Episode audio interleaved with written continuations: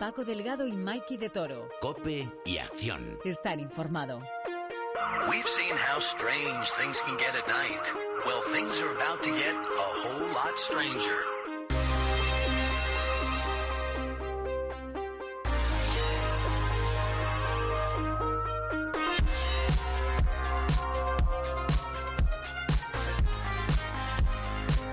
A todos los cinéfilos y bienvenidos a este Cope y Acción post-vacacional de Semana Santa. Nosotros hemos cargado pilas y venimos con la batería al 100%. Y si alguno no habíais entendido las referencias, este capítulo va enfocado al gaming, a los videojuegos, y a cómo todo un fenómeno que viene desde bien lejos afecta hoy más que nunca al cine. Desde los primeros pasos de Super Mario por Nintendo hasta el último Assassin's Creed. Los videojuegos han tenido un idilio cuanto menos turbulento con el mundo del cine. Casi se podría decir que son como dos novios eternamente peleados. Lo que pasa que la cosa empeora aún más si matizamos que en este programa no hablaremos del viaje de vuelta. O sea que sí vamos a hablar de la influencia de los videojuegos en el cine y no del cine en los videojuegos. Sí de las películas a raíz de la cultura del videojuego y no de los videojuegos que aprovechan el tirón de los blockbusters. No sé si me ha quedado claro, Mikey. ¿Tú me has entendido? Yo te he entendido perfectamente. Vale, perfecto. Podemos tirar. Con eso me vale. En fin, que esto no es casualidad y es que el viernes pasado se estrenó en las salas españolas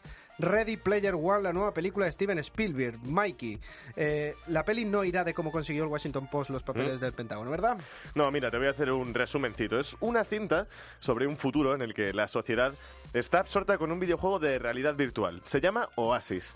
Entonces te cuentan que el creador del juego eh, murió dejando pues tres easter eggs, o en castellano, tres huevos de Pascua. Con esto de Semana Santa, Eh, eh, un poquito. y queda ¿Habrá bien sido casualidad estrenarlo esa semana? Igual y no.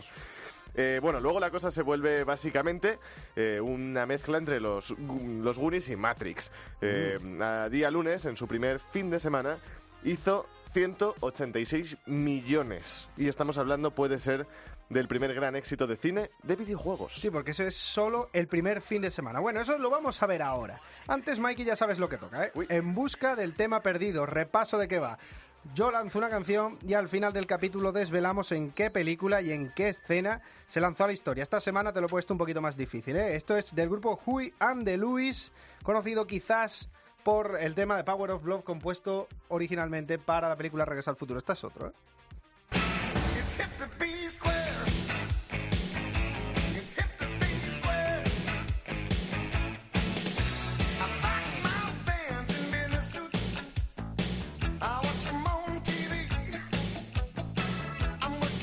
¿Alguna idea, Mikey? Esto a mí me va a costar hasta que esto cerremos chiringuito, ¿eh? Yo creo que ni una. Nada, me tiene que dar las pistas más obvias todavía. Pues nada, nada. Que te dé tiempo a pensarlo mientras comenzamos este cope y acción.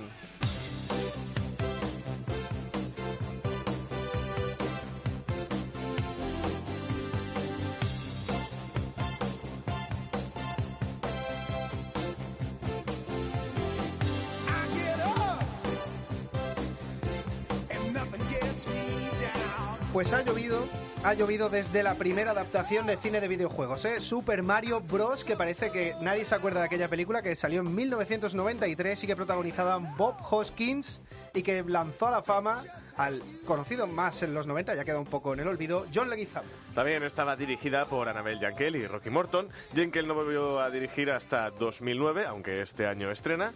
Y Morton sí que no volvió a dirigir. Lo que tiene el cine de videojuegos Claro. es que es una maldición para todos. Y esto en su día hizo 20 millones en taquilla, ¿eh? que con algo de inflación sigue siendo un desastre, porque fue un desastre. Pero algo fue, algo fue. Ahora veremos algunos batacazos más gordos. Bueno, la cosa que tenía trama de universos paralelos y princesas, porque no los lanza- no empezaba directamente en el mundo de, de fantasía, de rescatar a, a la, a Peach, en este caso era la princesa Daisy, y, sino que ibas a, a, a un mundo de videojuegos. Daban ese giro eh, de ciencia ficción. un poquito a los Star Trek, conoce a Super Mario Bros. Bueno, un año después, el, es el que es el mayor fracaso de cine de videojuegos en taquilla. O sea, no es fracaso, sino la que menos recaudación hizo. Double Dragon, que tú no te acordarás, yo no me acuerdo realmente, tampoco te voy a mentir, porque yo era muy pequeño, pero es de un arcade de estas tiendas de recreativo del año 80. Hizo 2 millones en taquilla. Dio para nada, bueno, daría pérdida seguramente. Y el mismo año se estrenaba una película que seguro que todos los que nos escucháis sabéis que es, porque es Street Fighter aunque es un planchazo de crítica porque no es una peli muy allá, no lo es tanto en taquilla, pues que es que se hizo con 100 millones. Y, no por- es y porque tienes a Jean-Claude Van Damme en los 90, que eso es como tener a Chuck Norris hoy. a- a- o, o a Ryan Gosling, eso, eso- eso está regalado. Y tenía momentazos muy de los 90, como este discurso del mítico villano M. Bison. ¿Por qué continúan llamándome señor de la guerra? ¿Y loco? Lo único que quiero hacer es crear el perfecto soldado genético. No por el poder, no por el mal, sino por el bien. Hasta que todo el planeta esté bajo el amoroso puño de la Pax Bisónica. La paz bisónica. No, pero le ha quedado bien. Oye, y esta peli que se quedó producida por Universal y por Capcom, eh, Capcom es la productora de- del videojuego. Sí, el desarrollo original. Sí.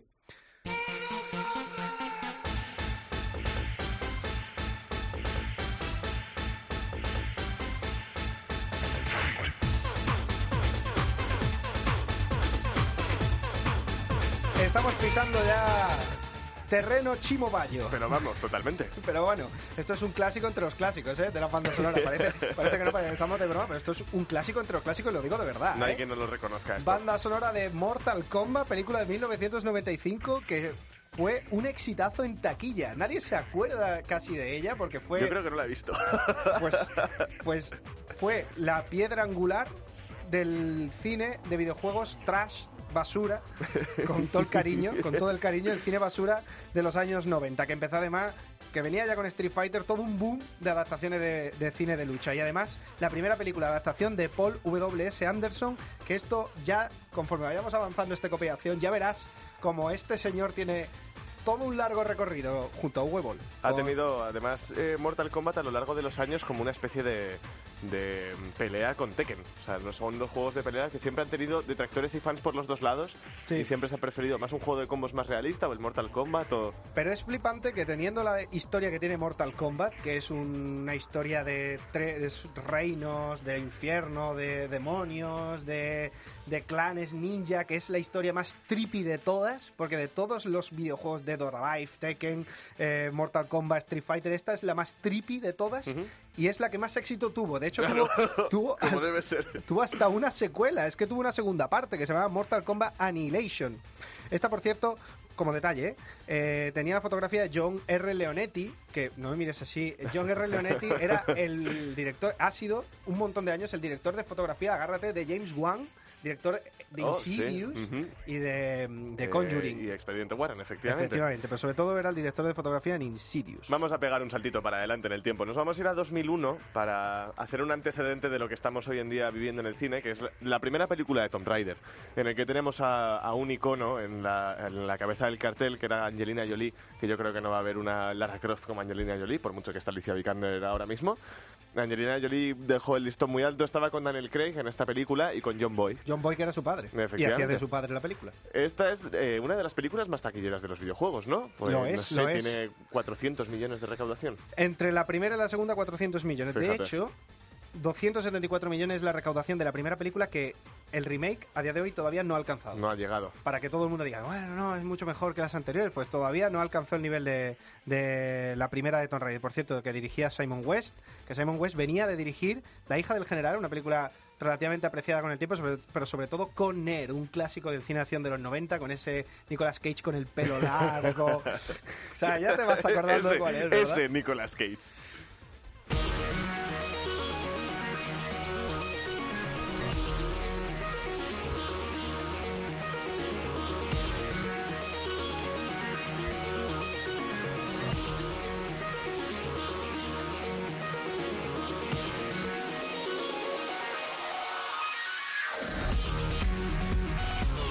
Bueno, a partir del 2002 hay que decir que hubo todo un boom de lo que es adaptaciones de videojuegos de terror, que comenzó, por cierto, como te he dicho antes, Paul W.S. Anderson dirigiendo la primera película de la saga Resident Evil. Yo me acuerdo que esta es una de las películas que, vamos, o de las sagas a las que más respeto le he tenido durante toda mi vida. Me encantan las películas de Resident Evil.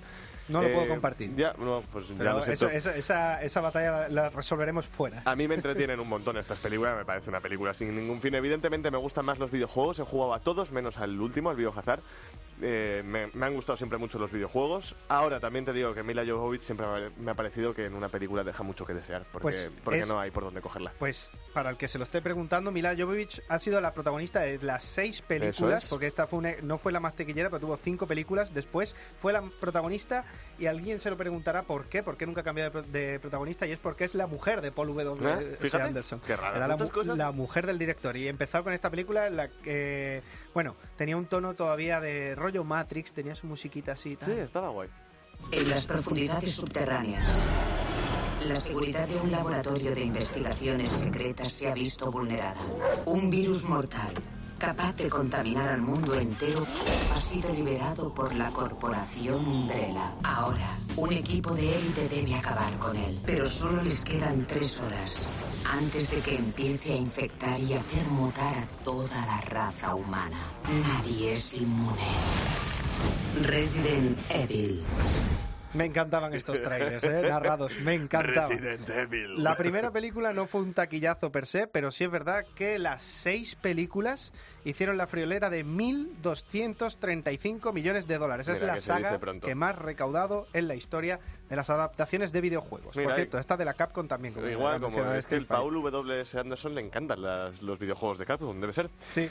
Le seguía, por cierto, a partir de este boom del 2002, eh, una serie de adaptaciones todas de Uwe Boll, director Mm. alemán, muy conocido por cine eh, trash, como he dicho antes, cine basura, cine muy malo, y de hecho hizo adaptaciones horribles, como la de House of the Dead 2003, eh, Alone in the Dark, volvería otra vez con Blu-ray, con otra de las menos, eh, que las que menos recaudó en la historia del cine de videojuegos, Sí. solo 3 millones, y que nos dejaría un poco, un poco de aire. Pero bueno, por en medio tenemos la adaptación de Doom, que también Sí. cayó en saco roto, con La Roca, por cierto. No te la dejes en el tintero porque es que además yo creo que ha sido una de las peores películas que he visto en mi vida, aunque tenía esa, esa secuencia en primera persona que siempre me habrá fascinado en una película en la que pegan tiros en primera persona, pero oye, se queda muy lejos de lo que son los videojuegos de Doom, eh, considerados un juego de, nicho totalmente para gente que le gusta el gore y la acción rapidísima y frenética, pero un- una saga legendaria, sin...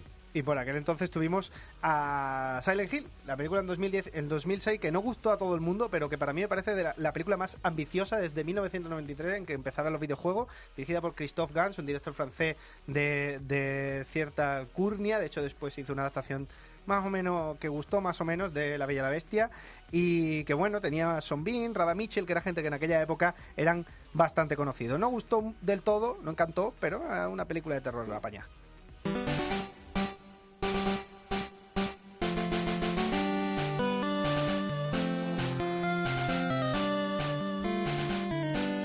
¿Te Dios suena, mío, ¿te Dios suena Mikey? Esto es demasiado volver a la infancia, acabo de, acabo de decrecer 20 años. Pues esto es ah, concretamente la versión de Pokémon Joder, eh, 8 rojo bit, ¿eh? y Pokémon azul. En 8 bits. Que me, que me he hecho mis, mis cálculos. Pokémon que hizo eh, sus em, cinco películas y ocho series de televisión. Está ahí, ahí, con el nivel de recaudación no llega a los mil millones de Resident Evil, Mm. pero una de las sagas que más ha recaudado con 400 millones. Ahí, ahí con Tomb Raider. Sí, sobre todo que para tratarse de un, un anime... Vamos, esto es anime, eh, adaptado del, del japonés. Eh, yo creo que algunas sí he visto, algunas de las películas he visto... Se te queda un poco... Pero es que tiene todo el mérito, porque es que escucha uno de los diálogos entre el huevo, que era de la chica pelirroja, entre Pikachu y entre, y entre Squirrel. Peca, peca. Pikachu.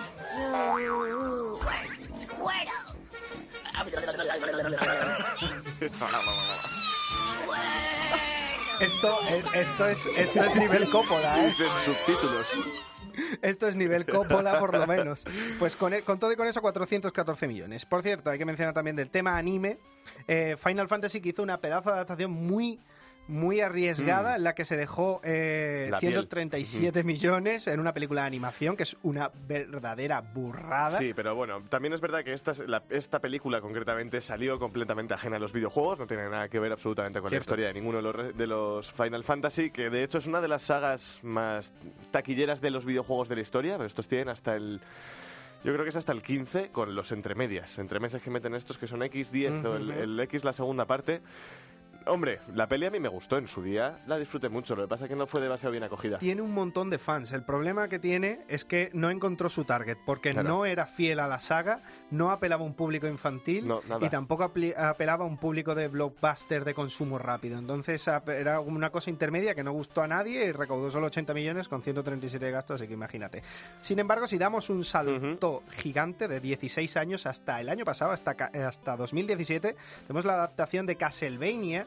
Sí. En animación que la estrenó Netflix en todo el mundo y que esta sí que ha sido un gran eh, también ha sido un gran éxito como Pokémon no como Final Fantasy pero pero que ha tenido un- una masa de fans eh, contentísima Claro, además Castlevania yo creo que ha tenido un tirón fuerte por el manga en Japón, porque yo creo que de estos han hecho ediciones de manga, tomos únicos, en los que te explican un poco más la historia del protagonista. También es verdad que salió un videojuego enorme, enorme, no sé si era cin- entre 5 y 10 años, no me acuerdo, el Castlevania Lords of Shadows, que dejó el listón muy alto para todo lo de para todo el, el juego de rol. Y en este caso no era hack and slash del todo, era Mm. un, un rollete más de rol. pero que estuvieron listísimos porque trajeron a un tío como Warren Ellis que para alguien que sabe de- que lee cómics americanos sabe que este es una bestia parda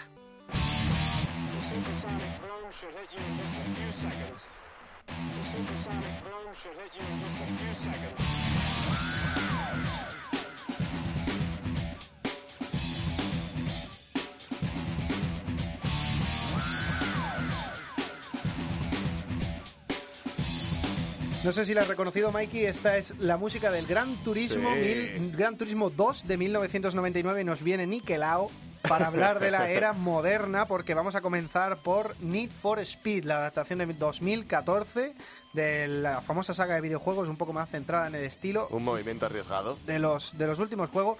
Sobre todo era arriesgado porque, mm, aunque era una adaptación de videojuego, a lo que picaba esta película, a lo que optaba esta película era adaptar el cine de acción de, mm, de especialistas reales y coches reales de los años 70 Ujú. y de carreras de efectos prácticos y de coches reales volcando y ese tipo de aspiraciones que en medio de la saga Fast and Furious no terminó de demasiado cuajar. espectacular. Pero bueno, hizo 200 millones de 66 que tenía de presupuesto, o sea que tampoco les fue tan mal. Eso te- es que eso te iba a decir, es que una, una película donde opta a hacer una especie de homenaje retro al cine de acción, Claro. con coches eh, con efectos prácticos y coches reales girando y tal, hacer 200 millones de 66, pues no está nada mal. No, no, Evidentemente, es que no. Para adaptar un videojuego se te queda un poco corto, pero como película está genial.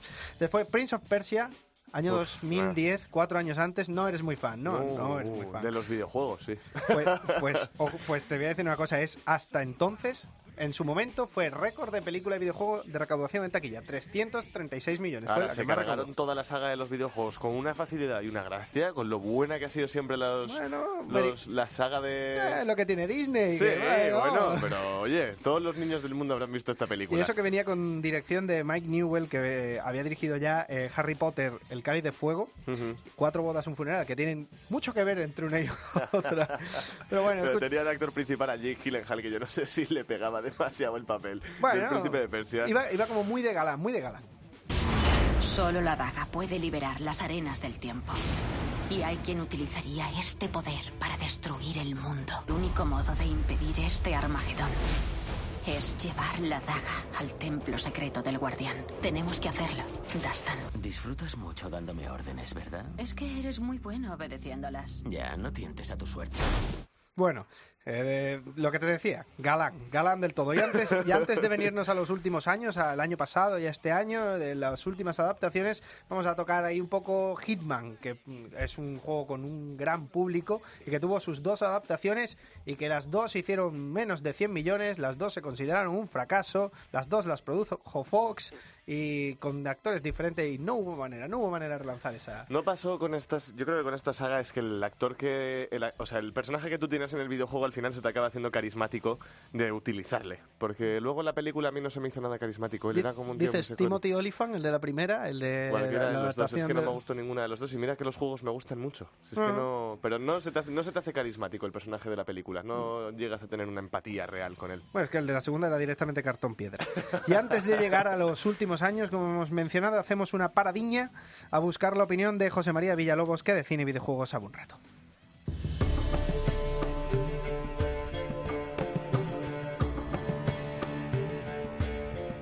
Pues como decíamos, hablamos con José María Villalobos, autor del libro Cine y videojuegos, un diálogo transversal de la editorial Héroes de Papel, una reflexión sobre un feedback entre medios que cada vez es más grande. José María, muy buenas. Buenas, Paco, ¿qué tal? Una pregunta, eh, esta ya obligada. ¿Por qué la maldición? ¿Cómo puede ser que en 25 años de cine de videojuegos no haya una película que diga, es esta, esta, esta es la buena? Pues es una pregunta complicada. Yo mismo me la he hecho muchas veces porque al principio eh, el, el cine de Hollywood como industria siempre pi- piensa más en el, en el producto a lo mejor que, en la obra en sí, ¿no? Y siempre ha sido ge- gente externa al videojuego el que ha hecho ese tipo de adaptaciones. Y todas se han saldado con despropósitos, salvo alguna pequeña excepción, no hay nada referente claro, ¿no? Eh, sin embargo, en, en estos últimos años, con Warcraft, Assassin's Creed, eh, Tomb Raider, ya las compañías de videojuegos están implicadas en el, en el desarrollo de las películas. En Tomb Raider aparece el logo de Square Enix antes de empezar la película, o Ubisoft en Assassin's Creed, o Blizzard en, Warcraft, y aún así eh, se sigue sin dar con la tecla.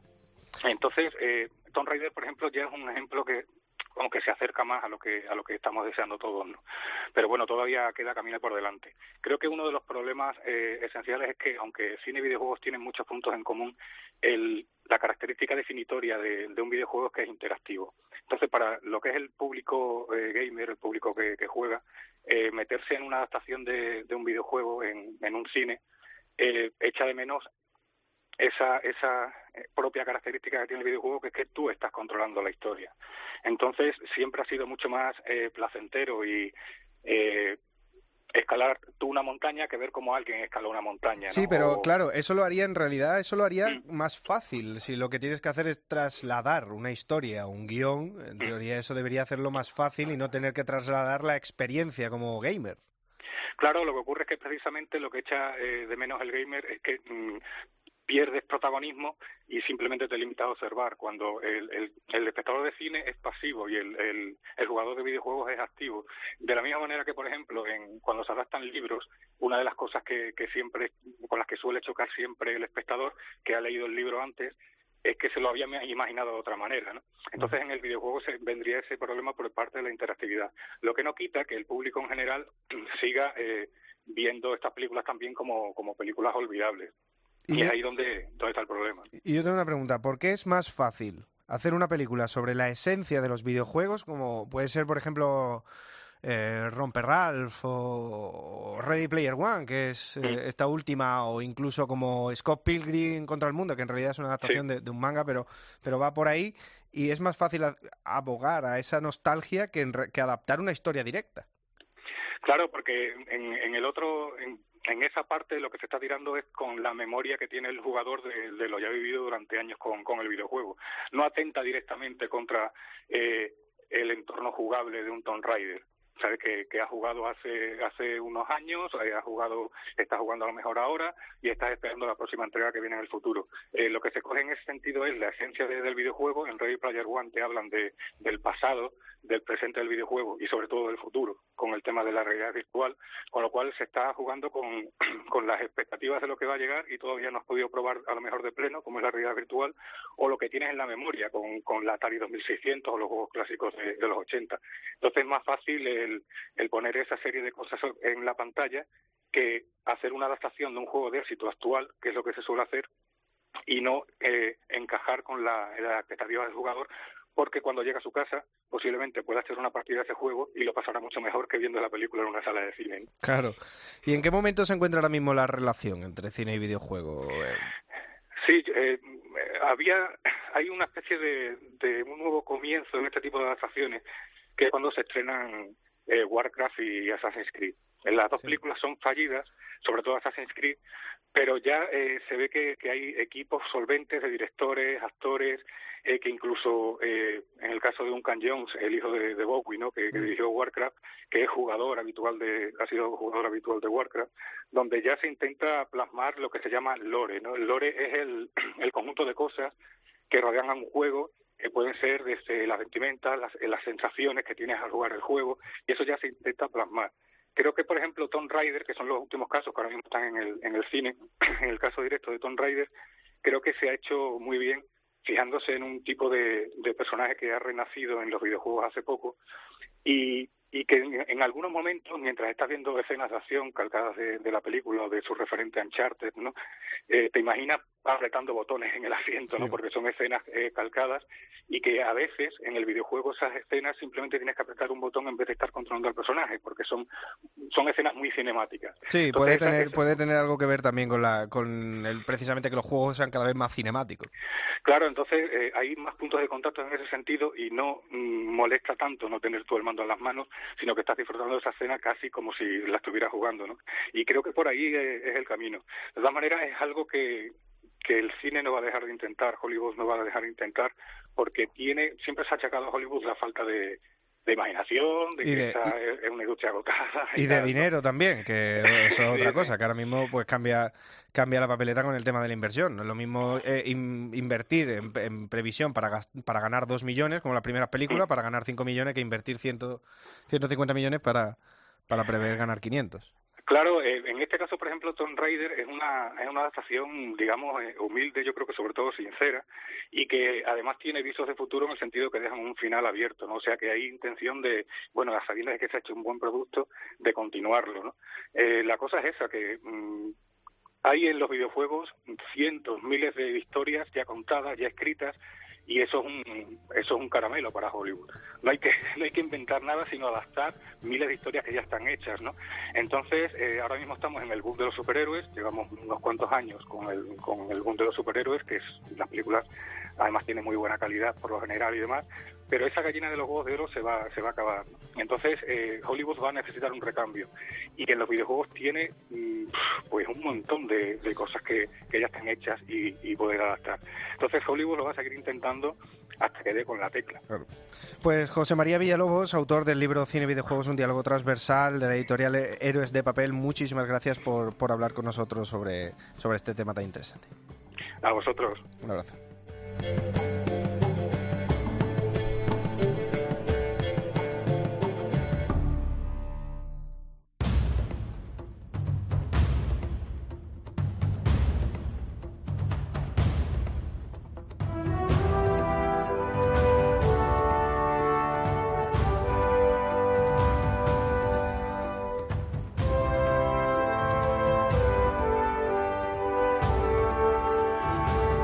Ver si es verdad y se termina convirtiendo en la gallina de los huevos de oro o si sigue siendo Marvel. Bueno, a ver qué es lo que pasa con, efectivamente, Ready Player One ha dejado el listón muy alto y en ese sentido es una película hecha para gente como nosotros, que nos gustan mucho los videojuegos, gente friki, Mm. ahora que es muy difícil adaptar un videojuego. Es, es muy complicado porque es algo que nosotros hemos explorado, hemos querido llevar hasta el límite de sus posibilidades, por lo menos en la mayoría de ellos, y a lo mejor una película o está muy bien hecha, pero como te falte en algún punto, te falle, que es, que es algo que ha pasado en estos últimos años. Sí, como comentaba, Paco. como comentaba José María Villalobos, el propio Duncan Jones tuvo ahí un patinazo con un pedazo de presupuesto que tenía de 160 millones para hacer una buena adaptación de. Warcraft y de bien es conocido que Duncan Jones es un friki de los juegos y ni por esas, vamos. No, no, es que no... Tortazo de la misma manera y lo, y lo bueno lo gracioso por decir algo gracioso del asunto eh, bueno aún así hizo 433 Sí, sí, millones no ¿eh? es no, vamos, no, vamos los- tampoco a- a mofarnos del todo porque es a día de hoy la película más taquillera de, de adaptación de videojuego también es la más ambiciosa pero es la más taquillera y probablemente es verdad que es la que más fan tiene También Pero- es eso, es que éramos- hemos sido muchos los chavales que con desde, desde una generación como, como la mía, que cuando yo tenía 12 años ya jugaba World of Warcraft, hasta ahora con 24 yo todavía tengo amigos que todavía le- les gusta, les gusta y siguen jugando y dedican mucho tiempo. No, no, pero si es un sea, es que quitavidas. tiene un- por es eso, un por eso. quitavidas. Eh, lo, bueno, lo curioso es que el pobre Duncan Jones, a partir de esa película, de esta, quería hacer una trilogía y ya de ahí que otro cogiera la saga. Vamos, que estaba planteada 20 Sí, un películas. Universo. Y mira lo que no, al final nada. Durante años, nuestro mundo ha vivido en paz. Pero algo se avecina. Las fuerzas oscuras nos acechan. Encuentra esas bestias, o lo que sean. Nuestro mundo se muere. No tenemos dónde regresar. Es un suicidio. No tenemos alternativa. Atacaremos con todas nuestras fuerzas. Si piensas hacer algo, ¡hazlo ya! Bueno, esto Warcraft. Así en un resumencito. Pero bueno, y un, año, y un año después, una que te encanta, Assassin's Creed, Uy, ¿verdad, sí, Mikey? Me ha encantado. ¿Te ha encantado? una película, de verdad. Para disfrutar, para disfrutar, para ir al cine y decir, fíjate que llegué a adorar esta saga cuando empezó. Lo que pasa es que siempre pasa lo mismo con Ubisoft, que yo creo que juega muchos juegos iguales, pero con distintos mapas. Y ni con Fassbender. Tampoco Marion, con Co- Fassbender Marion funciona. Cotillard, Jeremy Irons, Brendan Gleeson, Carlos Bardem. no se nos olvida Carlos. Bardem, se nos olvida Carlos Bardem. Pero ni por esas, ni por esas. Y con mucho nombre que tenía. Pero bueno, lo que sí que lo está consiguiendo, parece que ha pegado un salto adelante, es Tomb Raider. Sí. Ahora, ahora que los videojuegos, los dos últimos videojuegos que han salido de esta saga son, son enormes, son, se acercan mucho a esto que estaba sonando antes, a la saga Uncharted, un personaje muy carismático, eh, una Lara Croft mucho más joven, muy renovada, eh, efectivamente en cartelera se ha, se ha conseguido hacer lo mismo, está ahí Alicia Vikander al pie del cañón con una película que, oye, entretenida, de acción, de... Que por cierto, Vikander, casada con Fassbender, puede volver a casa y decir, eh, yo sé hacer películas Yo de ganado, videojuegos. efectivamente. Bueno, antes de irnos vamos a hacer una especie de, de homenaje a esas películas, como hemos comentado con José María Villalobos, esas que rinden homenaje a los videojuegos y que han sido más exitosas que las películas que adaptan videojuegos, como Romper Ralph en Uy, 2012, qué que, rinde homenaje al arcade. Claro. es muy divertida. A mí me encanta. Y tiene secuela ahora, Tendrá además que yo he visto secuela. la de internet. Sí, no me da muy buena espina, pero No, a bueno, mí tampoco, a ver qué la- pasa, a ver qué pasa. Me quedaré siempre con la primera, me divirtió mucho. Y Scott Pilgrim contra el mundo. Esto sí es una maravilla. Esto para mí es, es, una, es la Aunque- obra culmen de... Aunque de- esta juega de- con trampa, esto es una adaptación de un manga. Bueno, da igual, da igual, trampa. porque es una maravilla de película. Y qué pocas adaptaciones se han hecho bien a un manga. Qué poquitas. También. Qué pocas. Sobre porque todo, sobre todo, bueno, esta es director británico, pero occidentales. Algún día nos tocará el programa, pero oye, cuando yo vi Dragon Ball dije, ¿pero qué has hecho? Todo a su tiempo. Cada, car- llegará. cada carnicería a su tiempo. Y antes de irnos, vamos a ver cuál era ese tema perdido en nuestro juego semanal de En Busca del tema perdido. La semana pasada resultó ser Scorsese y ni por esas, No. Mikey, ni por Ujú. esas, ni dándote pistas. A ver, esta semana es un poquito más reciente la película. En el 87, Yui sacó este disco, Ford, su álbum más conseguido. Creo que su obra maestra indiscutible es Give to Be Square, una canción tan pegadiza que la mayoría de la gente ni escucha la letra. Pero debería, porque no va solo del placer del conformismo y de la importancia de las modas. También se trata de una declaración personal sobre la banda. ¡Oye, Paul!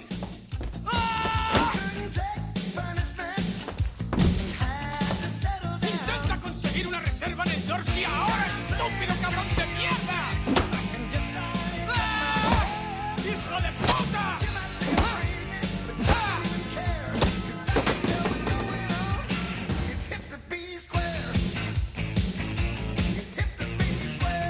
Te veo, extrañado. a mí no me sale. Bueno, pues esto es año 2000, American Psycho. ¡Oh! American Psycho. Señor Christian Bale. Sí, es Christian Bale machacándole la cabeza a Jared Leto con un hacha. Mientras le introduce este disco de Huey and the Lewis.